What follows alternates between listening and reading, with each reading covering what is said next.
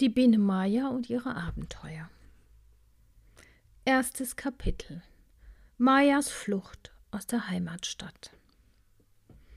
Die ältere Bienendame, die der kleinen Maya behilflich war, als sie zum Leben erwachte und aus ihrer Zelle schlüpfte, hieß Cassandra und hatte großes Ansehen im Stock. Es waren damals sehr aufgebrachte Tage, weil im Volk der Bienen eine Empörung ausgebrochen war, die die Königin nicht unterdrücken konnte.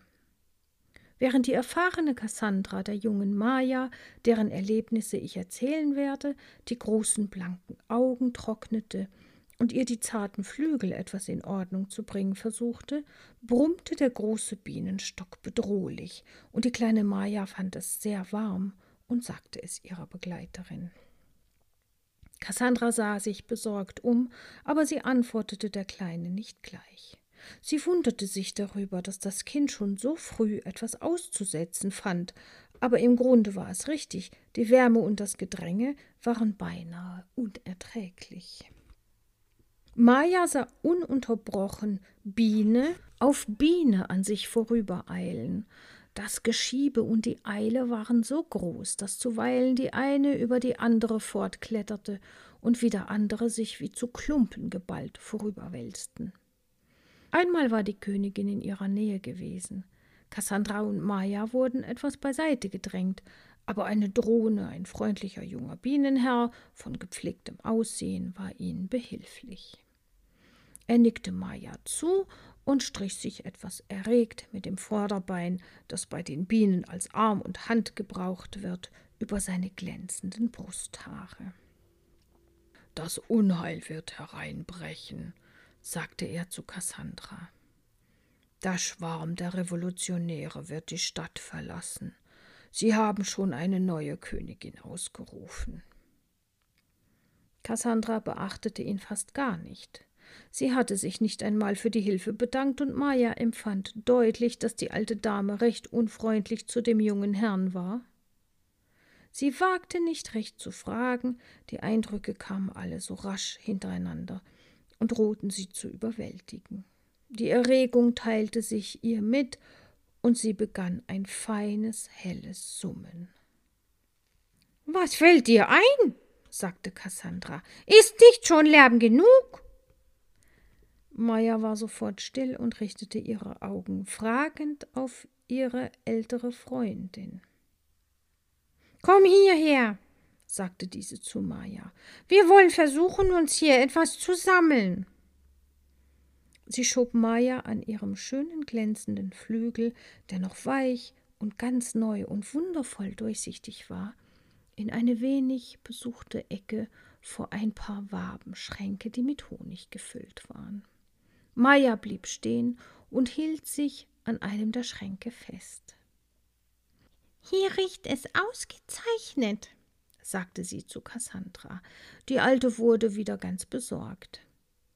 Du musst warten lernen, antwortete sie. Kind, ich habe in diesem Frühling schon viele hundert Bienen erzogen und für ihre erste Ausfahrt unterrichtet, aber mir ist noch keine vorgekommen, die so naseweiß gewesen wäre. Du scheinst eine Ausnahmenatur zu sein. Maja errötete und fuhr mit den beiden zarten Fingerchen ihrer Hand in den Mund. Was ist das? Fragte sie schüchtern. Eine Ausnahmenatur. Oh, das ist etwas durchaus Unschickliches, rief Cassandra, die allerdings die Handbewegung der kleinen Biene meinte und ihre Frage nicht beachtet hatte. Jetzt merke genau auf alles, was ich dir sage, denn ich kann dir nur kurze Zeit widmen. Es sind schon wieder neue Junge ausgeschlüpft und meine einzige Gehilfin in dieser Etage, Turka, ist ohnehin aufs äußerste überarbeitet und klagt in den letzten Tagen über Ohrensausen. Setz dich hier hin. Maya gehorchte und schaute mit ihren großen braunen Augen auf ihre Lehrerin. Die erste Regel, die eine junge Biene sich merken muss, sagte Cassandra und seufzte. ist, dass jede in allem, was sie denkt und tut, den anderen gleichen und an das Wohlergehen aller denken muss. Es ist bei der Staatsordnung, die wir seit undenkbar langer Zeit als die richtige erkannt haben und die sich auf das Beste bewährt hat, die einzige Grundlage für das Wohl des Staates. Morgen wirst du ausfliegen. Eine ältere Gefährtin wird dich begleiten. Du darfst zuerst nur kleine Strecken fliegen und musst dir die Gegenstände genau merken, an denen du vorüberkommst, damit du immer zurückfinden kannst. Deine Begleiterin wird dir die hundert Blumen und Blüten beibringen, die den besten Honig haben. Du musst du auswendig lernen, das bleibt keiner Biene erspart. Die erste Zeile kannst du dir gleich merken. Heidekraut und Lindenblüte. Sag es nach. Das kann ich nicht, sagte die kleine Maja. Das ist furchtbar schwer. Ich werde es ja später auch schon sehen. Die alte Cassandra riss die Augen auf und schüttelte den Kopf. Mit dir wird es schlecht ausgehen, seufzte sie. Das sehe ich schon jetzt. Soll ich denn später den ganzen Tag Honig sammeln? fragte Maja. Cassandra seufzte tief und sah die junge Biene einen Augenblick ernst und traurig an. Es schien, als erinnerte sie sich ihres eigenen Lebens, das von Anfang bis zu Ende voll Mühe und Arbeit gewesen war. Und dann sagte sie mit veränderter Stimme und sah Maja liebreich an. Meine kleine Maja, Du wirst den Sonnenschein kennenlernen, hohe grüne Bäume und blühende Wiesen voller Blumen, Silberseen und schnelle glitzernde Becher, den strahlenden blauen Himmel und zuletzt vielleicht sogar den Menschen, der das höchste und vollkommenste ist, was die Natur hervorgebracht hat. Über allen diesen Herrlichkeiten wird dir deine Arbeit zur Freude werden. Sieh, dies alles steht dir ja noch bevor, mein Herzlein. Du hast Grund, glücklich zu sein. Na gut, sagte Maja, das will ich denn auch.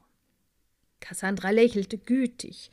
Sie wusste nicht recht, woher es kam, aber sie hatte plötzlich eine ganz besondere Liebe zu der kleinen Maja gefasst, wie sie sich kaum erinnerte, jemals für eine andere junge Biene gefühlt zu haben.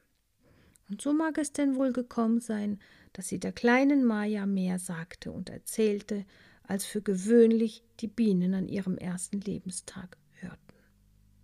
Sie gab ihr vielerlei besondere Ratschläge, warnte sie vor den Gefahren der argen Welt draußen und nannte ihr die gefährlichsten Feinde, die das Volk der Bienen hat.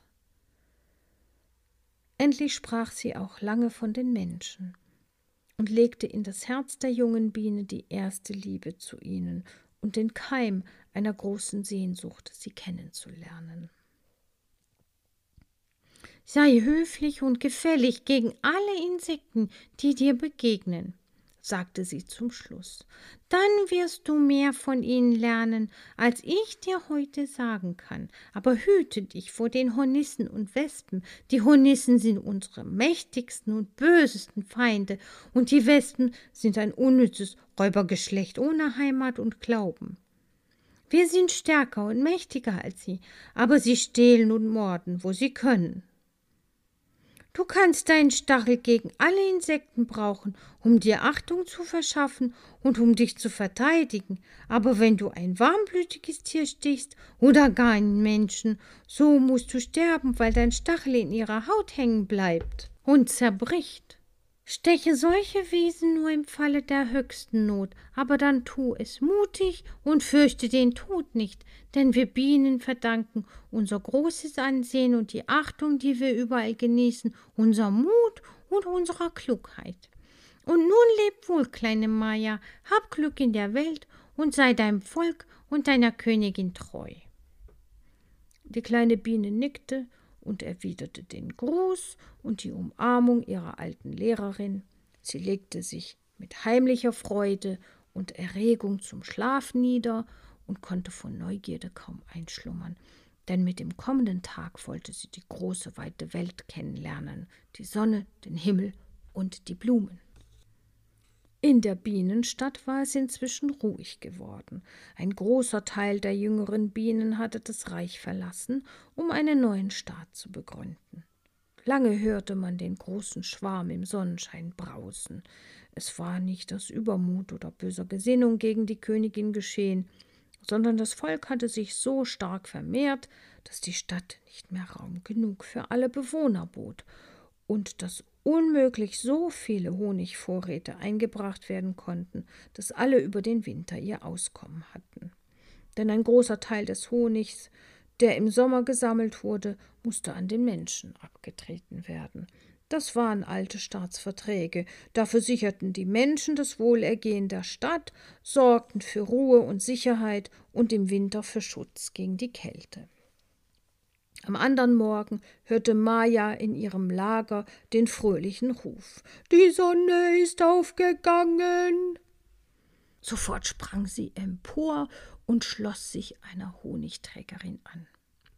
Na gut, sagte diese freundlich, du kannst mit mir fliegen. Am Tor hielten die Wächter sie an. Es war ein rechtes Gedränge. Einer der Torhüter sagte der kleinen Maja das Losungswort ihres Volkes ohne dass keine Biene in die Stadt gelassen wird. Merke es dir, sagte er, und viel Glück auf deinem ersten Weg. Als die kleine Biene vor das Stadttor trat, musste sie die Augen schließen vor der Fülle von Licht, die ihr entgegenströmte. Es war ein Leuchten von Gold und Grün, so über alles reich und warm und strahlend, dass sie vor Seligkeit nicht wusste, was sie tun oder sagen sollte. Das ist aber wirklich großartig, sagte sie zu ihrer Begleiterin. Fliegt man da hinein? Nur zu, sagte die andere. Da hob Maja mutig ihr Köpfchen, bewegte ihr schönen neuen Flügel und empfand plötzlich, dass das Flugbrett, auf dem sie saß, zu versinken schien und zugleich war ihr, als glitte das Land unter ihr fort, nach hinten fort, und als kämen die großen grünen Kuppeln vor ihr auf sie zu. Ihre Augen glänzten, ihr Herz jubelte. Ich fliege, rief sie. Das kann nur Fliegen sein, was ich tu. Das ist aber in der Tat etwas ganz Ausgezeichnetes. Ja, du fliegst, sagte die Honigträgerin, die Mühe hatte, an Meyers Seite zu bleiben. Das sind die Linden, auf die wir zufliegen. Unsere Schlosslinden, daran kannst du dir die Lage unserer Stadt merken. Aber du fliegst wirklich sehr, sehr schnell, Maja. Das kann man gar nicht rasch genug, sagte Maja. Oh, wie duftet der Sonnenschein. Nein, sagte die Trägerin, die etwas außer Atem war. Das sind die Blüten. Aber nun flieg langsamer, sonst bleibe ich zurück und du kannst ja auch auf diese Art die Gegend nicht für den Rückweg merken. Aber die kleine Maya hörte nicht. Sie war wie in einem Rausch von Freude, Sonne und Daseinsglück. Ihr war, als glitte sie pfeilgeschwind durch ein grün leuchtendes Meer von Licht, einer immer größeren Herrlichkeit entgegen. Die bunten Blumen schienen sie zu rufen, die stillen, beschienenen Fernen lockten sie und der blaue Himmel segnete ihren jauchzenden Jugendflug. So schön wird es nie mehr, wie es heute ist, dachte sie. Ich kann nicht umkehren, ich kann an nichts denken als an die Sonne. Unter ihr wechselten die bunten Bilder langsam und breit, zog das friedliche Land im Licht dahin. Die ganze Sonne muss aus Gold sein, dachte die kleine Biene. Als sie über einem großen Garten angelangt war, der in lauter blühenden Wolken vor Kirschbäumen, Rotdorn und Flieder zu ruhen schien, ließ sie sich zu Tode erschöpft nieder. Sie fiel in ein Beet von roten Tulpen und hielt sich an einer der großen Blüten fest, presste sich an die Blumenwand, atmete tief und beseligt und sah über den schimmernden Lichträndern der Blumen den strahlend blauen Himmel. Wie tausendmal schöner ist es in der großen Welt draußen, rief sie, als in der dunklen Bienenstadt. Niemals werde ich dorthin zurückkehren. Um Honig zu tragen oder Wachs zu bereiten. Oh nein, niemals werde ich das tun. Ich will die blühende Welt sehen und kennenlernen. Ich bin nicht wie die anderen Bienen. Mein Herz ist für Freude und Überraschung, für Erlebnisse und Abenteuer bestimmt. Ich will keine Gefahren fürchten. Habe ich nicht Kraft und Mut und einen Stachel? Sie lachte vor Übermut und Freude und nahm einen tiefen Schluck Honigsaft aus dem Kelch der Tulpe. Großartig, dachte sie, es ist wirklich herrlich zu leben. Ach, wenn die kleine Maja geahnt hätte, wie vielerlei an Gefahren und Not ihrer wartete, hätte sie sich sicherlich besonnen. Aber sie ahnte es nicht und blieb bei ihrem Vorsatz. Ihre Müdigkeit überwältigte sie bald und sie schliefen ein. Als sie aufwachte, war die Sonne fort und das Land lag in Dämmerung. Ihr Herz schlug doch ein wenig, und sie verließ zögernd die Blume, die im Begriff war, sich für die Nacht zu schließen. Unter einem großen Blatt, hoch im Wipfel eines alten Baumes, versteckte sie sich, und im Einschlafen dachte sie zuversichtlich ich will nicht gleich am Anfang den Mut verlieren. Die Sonne kommt wieder, das ist bestimmt. Cassandra hat es gesagt. Man muss nur fest und ruhig schlafen.